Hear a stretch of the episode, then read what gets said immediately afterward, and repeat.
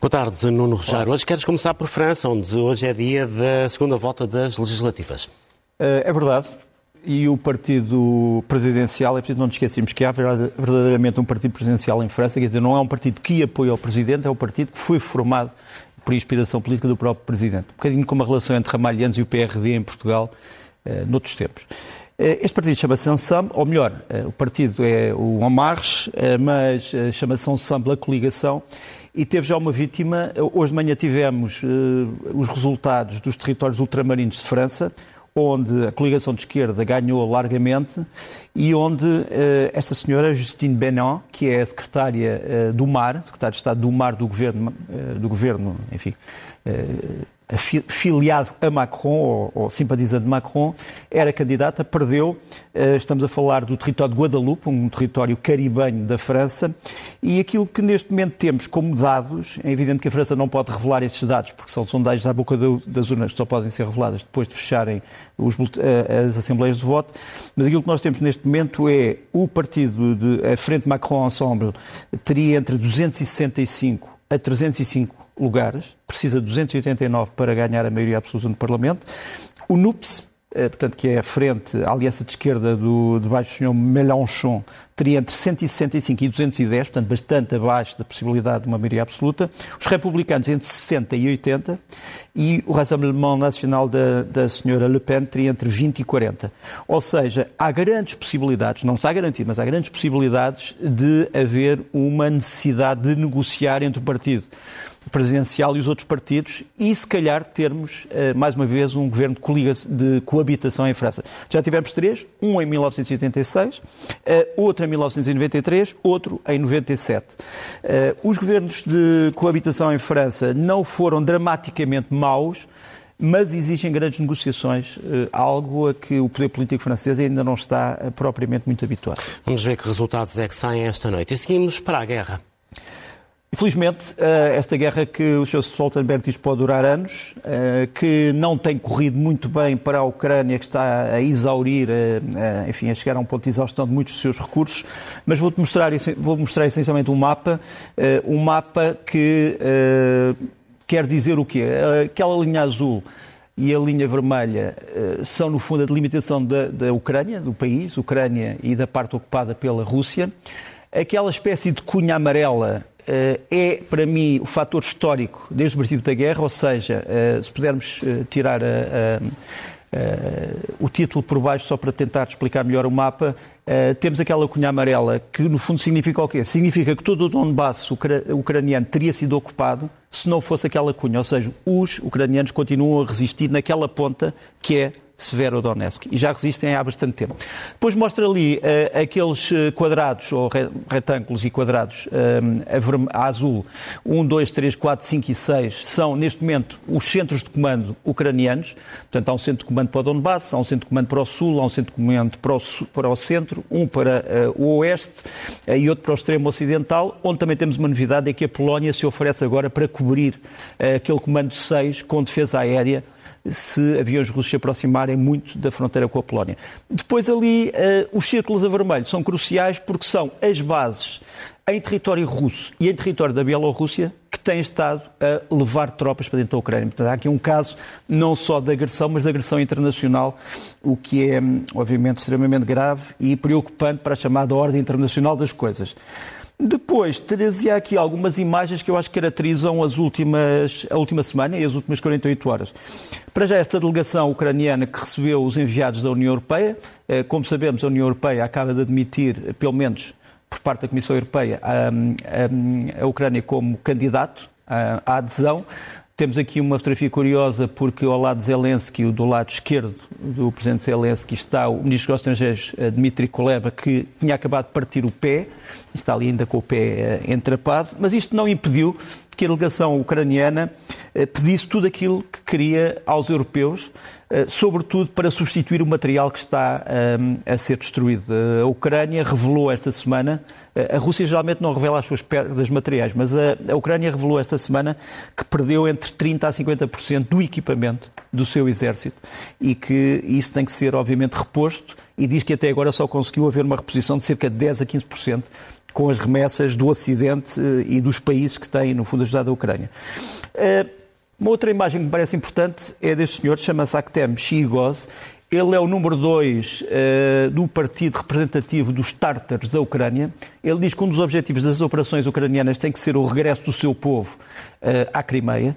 Os tártaros, como sabes, viveram durante muito tempo na Crimeia, já foram, uh, noutros tempos, a maioria na Crimeia, foram, entretanto, sendo eh, expulsos. Os que estão ainda na Crimeia eh, vivem sob ocupação e eh, este senhor diz que quer realmente que os tártaros possam voltar à Crimeia. Saber se os ucranianos têm a força para que isso aconteça é, obviamente, uma questão diferente. Depois, esta também é uma guerra de boatos boatos, rumores, como lhe queiramos chamar. E um boato desta semana foi que os ucranianos tinham obtido os planos desta ponte. Esta é a maior ponte da Europa, a ponte entre a Crimeia e a Rússia, eh, de cerca de 19 km, no chamado Estreito de Kerch. E o boato era que os ucranianos tinham obtido os planos técnicos desta ponte e que poderiam destruí-la no caso de a Rússia atacar mais importantes cidades eh, da Ucrânia. Depois, isto não é um boato, é um facto, eh, os mísseis de defesa costeira Harpoon, feitos pela Boeing eh, e americanos, já começaram a ser distribuídos aos ucranianos, ainda não nas quantidades que eles querem, mas já existem, e aparentemente foram estes mísseis que, dois destes mísseis que destruíram este navio russo, um navio de 1.670 toneladas, com 50 homens a bordo, é um rebocador militar que leva munições, mas que estava aqui armado com um sistema antimíssil, um sistema de defesa antiaérea SA-15. Este, este barco, é o, este navio é o Spassael Vassili que, se, que, é visto aqui na base, numa das bases do Mar Negro, ao pé dos, um, dos submarinos russos. E já agora, dizer que a Ucrânia continua a ter uma grande mobilização de pessoal, embora saibamos que há unidades ucranianas que têm sofrido deserções, assim como as unidades russas, mas aqui temos um exemplo curioso de mobilização. Estes dois senhores chamam-se Alexandra Mamalui, à esquerda, e Ivan Mishenko, à direita, e quem é que são? São nada mais nada menos do que os juízes do Supremo Tribunal ucraniano que decidiram despir uh, as suas becas de juiz e ir para a frente de combate. Um deles tem como nome de código advogado e outro tem como nome de código Dredd. Se bem te lembras, o juiz Dredd era aquele famoso juiz dos super-heróis, que era ao mesmo tempo juiz e executor. Esperemos que isto não... estão de farda a combater. Mas esta é uma, é uma guerra, Nuno, que se faz também de centenas, milhares de pilhagens. É verdade, isso é a parte mais negra dentro do negrume, que já é a própria guerra. E ia de começar por mostrar uma pilhagem, mas sobretudo uma pilhagem uh, humana, a destruição daquilo que era considerado pelos ucranianos a cidade modelo da Ucrânia, que era Irpin. Irpin era o sítio, uh, portanto, perto de Kiev, onde os ucranianos estavam a fazer muitas experiências de educação, de pleno emprego, uh, de novas oportunidades, novas técnicas de introdução de edifícios urbanos em partes verdes. Tudo isto acabou por ser, enfim, razoavelmente destruído pela ofensiva russa e pela invasão, e este é um dos elementos eh, da pilhagem, digamos assim, neste, neste caso do espírito ucraniano. Depois, pilhagem no sentido próprio do termo é que é documentada nestas fotografias eh, que vamos mostrar. Estas fotografias são de um cargueiro russo, o Matros Kozinich, que é ali visto à esquerda no dia 19 a carregar cereais pilhados na Ucrânia. Uh, no dia 17, perdão, uh, no dia 19, uh, eh, digo bem, está a receber cereais pilhados na Ucrânia e depois no dia 27 transfere esses cereais já em Latáquia, na Síria. Portanto, este navio é um dos navios russos que tem estado a pilhar ou a levar cereais pilhados na Ucrânia para outros portos.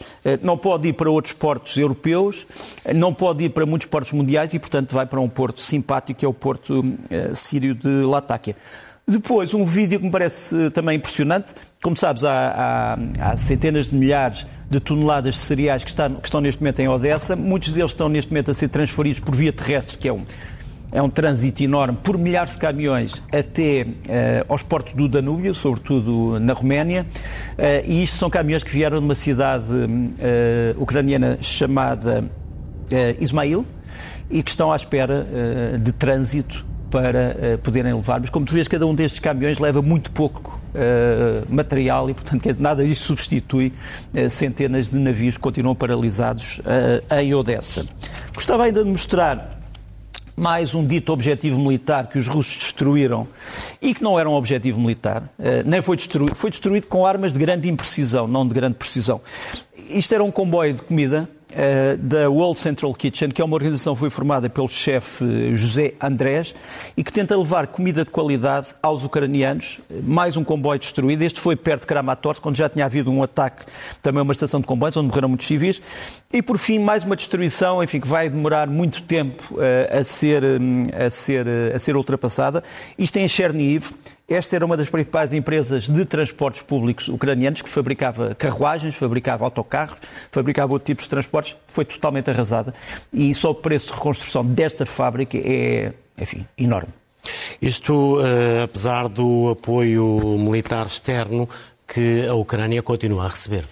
Sim, mas os ucranianos continuam a dizer. É evidente que muito apoio não é, não, não é público. Quer dizer, há, muitas armas que são enviadas para a Ucrânia e que os próprios países que as enviam não querem que seja público. Há outras armas que são enviadas uh, antes de serem anunciadas. E há outras armas que ainda não foram enviadas e que já foram prometidas. Seja como for, aquilo que neste momento os ucranianos precisam é de material para conseguirem fazer duelos com a artilharia russa, que possam responder à artilharia russa com alcance suficiente.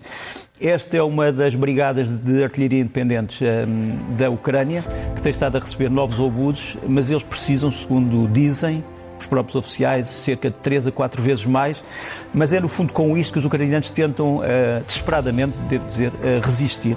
E depois, para ver o outro lado da moeda, vês uma barragem de foguetes russos eh, enviados sobre. Nós parece que estamos a ver o quê? Parece que estamos a ver eh, pássaros uh, a voar no céu, mas não são.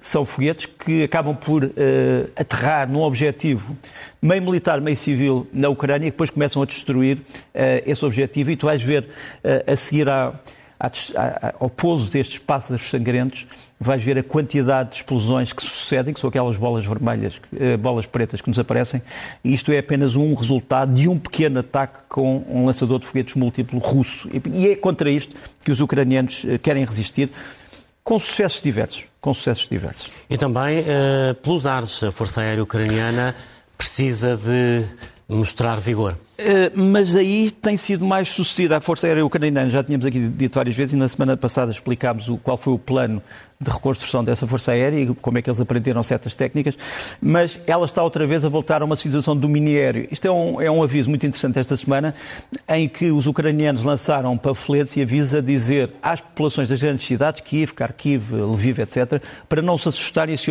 se ouvissem grandes explosões no céu. Eram os caças ucranianos a ultrapassar uh, a barreira do som. Portanto, o que eles dizem é não tenham medo, se ouvirem isto é porque a nossa Força Aérea está em ação. E depois vemos outros elementos da, do domínio aéreo, que é também a defesa antiaérea. Este é o famoso regimento Azov, que continua a combater em vários sítios da Ucrânia, que com o míssil de fábrica americano Stinger, uh, um míssil de defesa aérea, acaba por destruir um helicóptero russo Mi-24, ou Mi-35, como também é conhecido, que voava demasiado baixo. Isto também é um elemento, digamos assim, do domínio aéreo, impedir que o outro possa dominar os ares. E depois, esta, esta imagem, uh, um vídeo de dois caças Su-25 uh, ucranianos, os Frogfoot, que uh, voam bastante baixo no apoio às tropas em combate. Isto passa-se na frente do uh, Donbass. Portanto, aqui os ucranianos têm tido um sucesso que era, não, era, não era esperado. Esta semana tivemos o presidente Putin em São Petersburgo, enfim, com um longo discurso e com recados importantes com recados importantes, a maior parte deles internos, para tranquilizar o povo russo e a, e a, economia russa. Temos aqui uma espécie de, não sei se podemos aumentar um bocadinho isto, é uma espécie de a receita do capitalismo versão Vladimir Putin. O que é que ele disse sobre os, os fundamentos do sistema económico russo? Curiosamente tal que, por exemplo, faria qualquer adepto de um partido comunista de qualquer país do mundo corar de vergonha. Primeiro, eh, mas por isso é que dizemos que a Rússia não é comunista e que o Sr. Putin não é comunista e que o seu partido não é comunista. Pelo contrário, é um partido capitalista. O que é que ele diz? A uh, economia russa baseia-se na continuação de liberalização da economia. Segundo, desenvolvimento baseado na iniciativa privada. Terceiro, interessante, redução da carga administrativa sobre as empresas. E quarto, cancelamento completo das inspeções estatais programadas nas empresas, a não ser que haja um risco evidente de danos elevados. Ou seja, Vladimir Putin anunciou, uh, anunciou, que as empresas russas que estavam para ser inspecionadas por várias delegações, desde finanças até uh, inspeções de pessoal, não vão ser inspecionadas para poderem trabalhar mais rapidamente e sem encargos. É uma, se este anúncio fosse feito em Portugal, a dizer Sim. que as empresas deixavam de ser fiscalizadas, imagina o que é que se não cairia o Carmo e a Trindade. Uh, depois, o otimismo económico do Sr. Putin talvez seja um bocadinho desmentido por este relatório. É um relatório de uma, de uma, de uma agência chamada NOPSM, é no fundo a, a, Organização dos Construtores Civis e de Materiais de Construção da Rússia. Foi publicado neste órgão, no RBC. E o que é que diz? Diz que a construção civil russa ameaça fechar porque depende entre 70% a 100% de materiais que neste momento estão boicotados pelo Ocidente. Quer dizer, duas uma ou a indústria russa consegue encontrar os mesmos equipamentos ou não pode construir mais edifícios. Este é um sinal alarmante, mas este não apareceu no Fórum de São, São Petersburgo. Um acidente que... Ah, e desculpa, eu tinha visto também aqui uma coisa, era um, é um vídeo, Sim. é um bocadinho anedótico, uh, mas que era para... que é um, um dos membros da delegação de Talibã que não conseguiu aguentar a hora e 14 minutos de discurso de Vladimir Putin e saiu, digamos assim, durante o discurso e foi-se embora, mas aguentou bravamente. Nós sabemos que os talibãs são pessoas extremamente corajosas e, portanto, saiu, uh, mas não aguentou, sinceramente.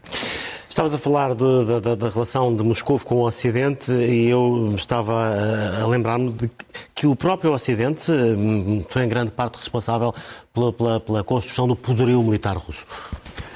É uma coisa que, infeliz, pode ser má para lembrar a muitas empresas, mas que é uma verdade. Uh, mais uma vez, o chamado capitalismo ocidental deu as armas uh, para este império poder crescer. E temos aqui, isto é uma investigação internacional que está em curso e vai continuar e que vai ter alguns eh, resultados que eu diria não muito agradáveis para estas empresas. Também não sei se podemos ah, aumentar um bocadinho só para se verem melhor os, os nomes das empresas. São empresas alemãs, empresas, e se podemos também tirar o charme discreto da burguesia eh, do título, só para vermos a, a, lista toda. Portanto, são várias, várias empresas eh, da Suíça, da Alemanha e da Itália que têm uh, financiado, no fundo, o, o, o, esforço de guerra russo porque fornecem equipamentos ou de robótica ou equipamentos de precisão ou máquinas uh, que produzem resultados muito detalhados e que, infelizmente, têm servido para serem incorporadas em mísseis, em aviões, em carros de combate, em centros de comando, em centros de controle da aviação, etc. Eh, este é um, é um problema importante e que não pode ser ignorado e que vai ser levado até, eh, até ao fim. Depois temos esta empresa francesa, a Thales, eh, e também uma empresa chamada Safran, que foi uma das grandes fornecedoras de instrumentos de precisão da aviação, dos mísseis e dos carros de combate russos. Temos aqui alguns dos equipamentos que foram encontrados pelos ucranianos dentro de carros de combate dentro de aviões e dentro de mísseis russos, todos eles fabricados por esta empresa, que é uma grande empresa e uma empresa eh, que trabalha otimamente, que fornece Portugal, fornece muitos países da NATO, mas que neste caso forneceu também a Rússia. E porquê? Porque esta empresa diz que não estava uh, abrangida pelas sanções. Porquê? As sanções são decretadas desde 2014, depois da invasão da, da Crimeia. Só que há uma cláusula que diz que as sanções não se aplicam a contratos que estavam em vigor antes de 2014. O que é que acontece? Muitos contratos tinham sido feitos, por exemplo, em 2010, 2011, mas previam entregas que iam para lá de 2014. Ou seja, repara bem a hipocrisia das coisas. A partir de 2014 não havia contratos, mas aqueles que ainda Tudo estavam em funcionamento continuavam. Enfim, eu não sei como qualificar. Agora posso dizer uma coisa, vou-te mostrar este, vou mostrar este, este vídeo. É que a Thales continua presente uh, na Rússia como apoio ao setor bancário, através de um sistema chamado PayShield. No fundo, é um sistema que permite aos bancos russos fazer transações em segurança. Quer dizer, sem, sem, sem, sem perigo de fraude entre o banco e o cliente.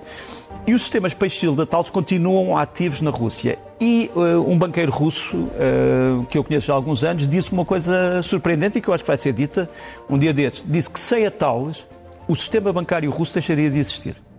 Portanto, se tal se tirasse destes sistemas neste momento, não havia mais bancos na Rússia. Eh, os bancos russos, como sabe, já, têm, já, estão ameaçados com as sanções internacionais, desde que foram desligados do sistema SWIFT, mas não conseguiriam sequer operar dentro da Rússia sem o sistema tal. Eh, esta é uma, é uma verificação que eu acho que temos que fazer.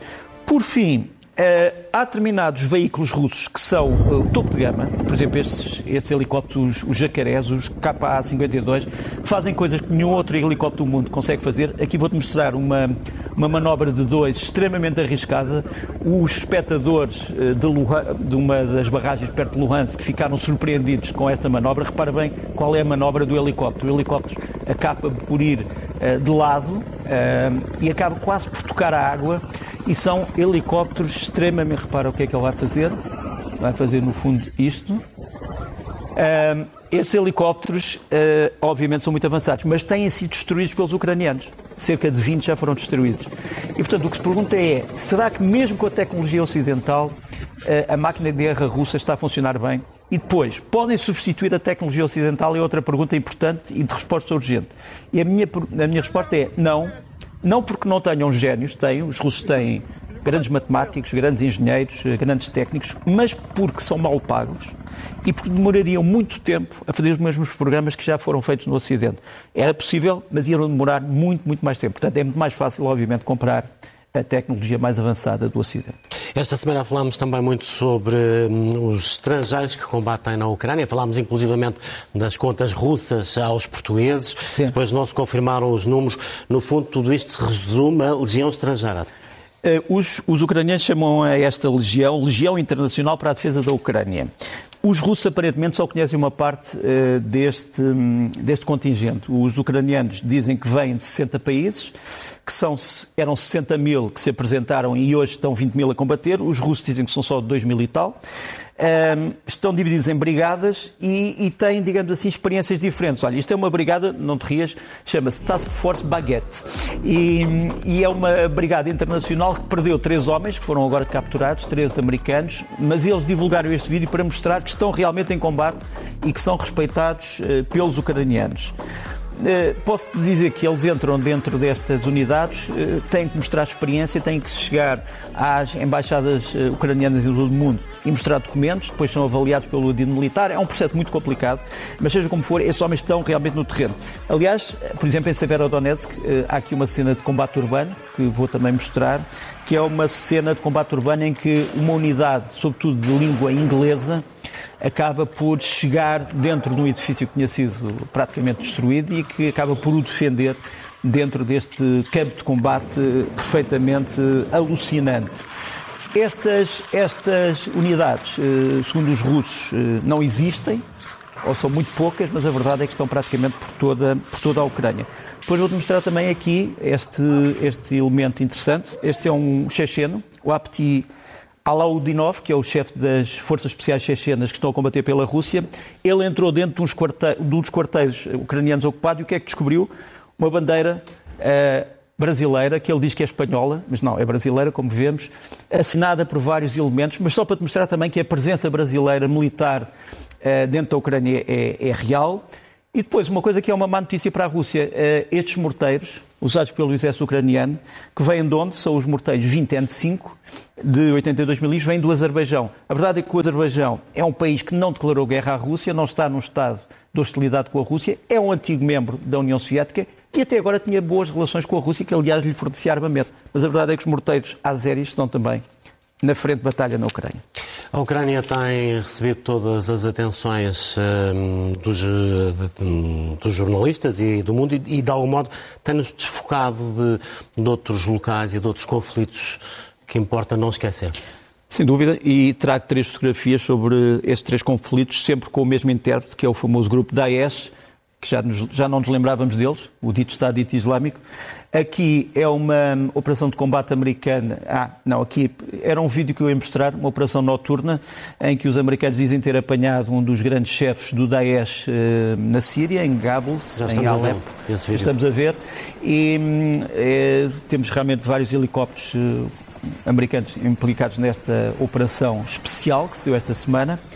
Depois, eh, a seguir, sim, a tal imagem que é preocupante para os israelitas. Os israelitas eh, mataram três militantes palestinianos eh, que alegadamente estavam a atacar as tropas israelitas, mas o que se descobriu é que estes palestinianos não eram de nenhum dos movimentos que geralmente aparecem, nem do Hamas, nem da autoridade palestiniana, mas do Daesh, e o seu funeral revelou essa filiação, porque aparecem as bandeiras do movimento no funeral. Por fim, isto é Beni, na República Democrática do Congo, e tens aqui as tropas do Daesh a andarem com largo à vontade, eh, por partes aparentemente nem sequer contestadas pelo exército congolês.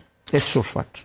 Por cá temos um, uma recusa do Tribunal de Contas a uma compra que podia ser importante. Sim, porque a, a, Armada Portuguesa precisa destes navios que vamos ver neste vídeo. Uh, são os NPO, portanto, os navios patrulha oceânico. São uma espécie de corvetas, todos fabricados em Portugal, da classe Viana do Castelo, com tecnologia portuguesa. E a verdade é que Portugal tem que fazer escolhas dramáticas. Portugal tem, neste momento, cinco fragatas, das quais provavelmente só duas é que vão continuar a ver uh, navegação normal nos próximos anos. E, portanto, precisa de mais. E não vai ter novas fragatas, posso-te jurar, até aos anos 2040, 2045. Uh, deixemos de ilusões. Portanto, se calhar vai ficar com duas fragatas e o resto. O resto seriam essencialmente estes patrulhões, os navios patrulhões oceânicos, só que estavam prometidos 12. Depois passaram para 10. Só temos 4. Era suposto serem fabricados mais 6, mas uh, a verdade é que eh, este, visto, este recusa de visto do Tribunal de Contas vai pôr o Governo em grandes embaraços. Esperemos que o problema seja resolvido rapidamente, eh, até porque a Marinha neste momento está a rearmar os navios patrulha oceanos com, oceânicos com mísseis Harpoon, com novas peças de artilharia e, e, e, penso que isso, isso é uma notícia importante, mas é preciso realmente que avance o resto da construção destes navios, porque Portugal precisa patrulhar o seu mar, tem um mar imenso que precisa ser patrulhado. Vamos aos livros? Vamos, eh, muito rapidamente, hoje só trouxe dois livros. Um livro que se tornou neste momento um clássico sobre uh, a guerra urbana, uh, Urban Warfare in the 21st Century, do Anthony King. Eu acho que devia ser traduzido em português urgentemente, porque cobre todos estes grandes conflitos que temos estado a falar. E depois de António Silva Ribeiro, que neste momento é o chefe de Estado-Maior-General das Forças Armadas, um livro bilingue, uh, Sea Power, ou O Poder Marítimo, que é no fundo a análise da obra de um grande intelectual, espião, uh, guerreiro, religioso, pensador português do século XVI, Fernando Oliveira, ou às vezes conhecido como Fernão Oliveira, que escreveu um grande clássico sobre o poder naval, que aqui é relembrado. É um livro que eu acho, sinceramente, indispensável. E no leste-oeste, traz sempre também sugestões de filmes. Estes dois uh, vão estrear para a semana. Um deles pode responder à pergunta onde é que é o botão, Butão é realmente um pequeno reino que fica entre a China e a Índia, nos Himalaias, e este é um filme que vem do Butão, é muito bonito, chama-se Um Iaque na Sala de Aula. E, portanto, trata-se de um professor, um jovem professor que quer ser músico, e é desterrado para a escola mais remota do Butão, onde vai encontrar um cenário surpreendente, um cenário humano e um cenário físico. Filme que aconselho vivamente. E depois, Elvis. É, o primeiro grande filme sobre o Elvis Presley, de, do Baz Luhrmann, é um realizador australiano. É um grande filme, aconselho todos a verem, sobre a vida do Elvis Presley, como é que ele começou, quais eram os sonhos de juventude e porque é que transmitiu esses sonhos para milhões, o que digo, milhares de milhões de pessoas. E outras sugestões, uh, Nuno? Estas são musicais. Uh, primeiro, um compositor português de música eletrónica, muito inspirado uh, na música, digamos, alemã espacial dos anos 70 e 80, o José de Almeida, já publicou vários CDs e agora lançou o Continent 7. São, são três, uh, três movimentos. Vamos ouvir aqui um bocadinho de um.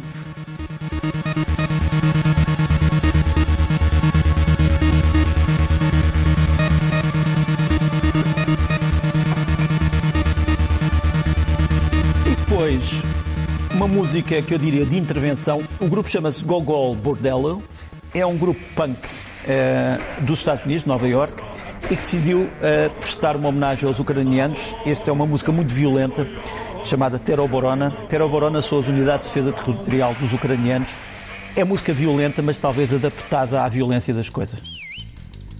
Якщо хтось хоче, щоб кияни три ночі, три доби не спали. Якщо хтось хоче, щоб Дніпряни за ці ночі всіх перешмаляли, заход замітай у шарівний гай. Тер, тероборона, тер, тероборона, хранимо Бог, захисник свою, хранимо Бог, тероборона, тер, тероборона, тер, тероборона, Київ загону, Харків загону, Дніпро загону, тероборона. Mais calmo, Sim. porque se trata de Portugal temos o André Rosinha, um grande contrabaixista português, que lança agora com o seu trio Triskel. Música repousante, jazz sério, reflexivo, algumas surpresas.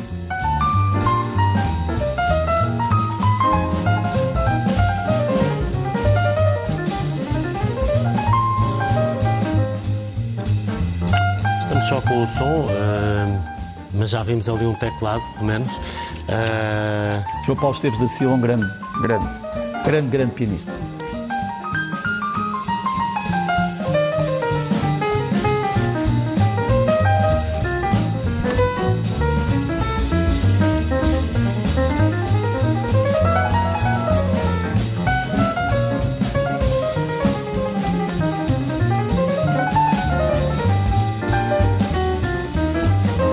Parece-me uma excelente forma para acabarmos este leste-oeste, Nuno. Muito obrigado. obrigado. Vamos nos vendo Até a próxima semana. Okay semana. Ok.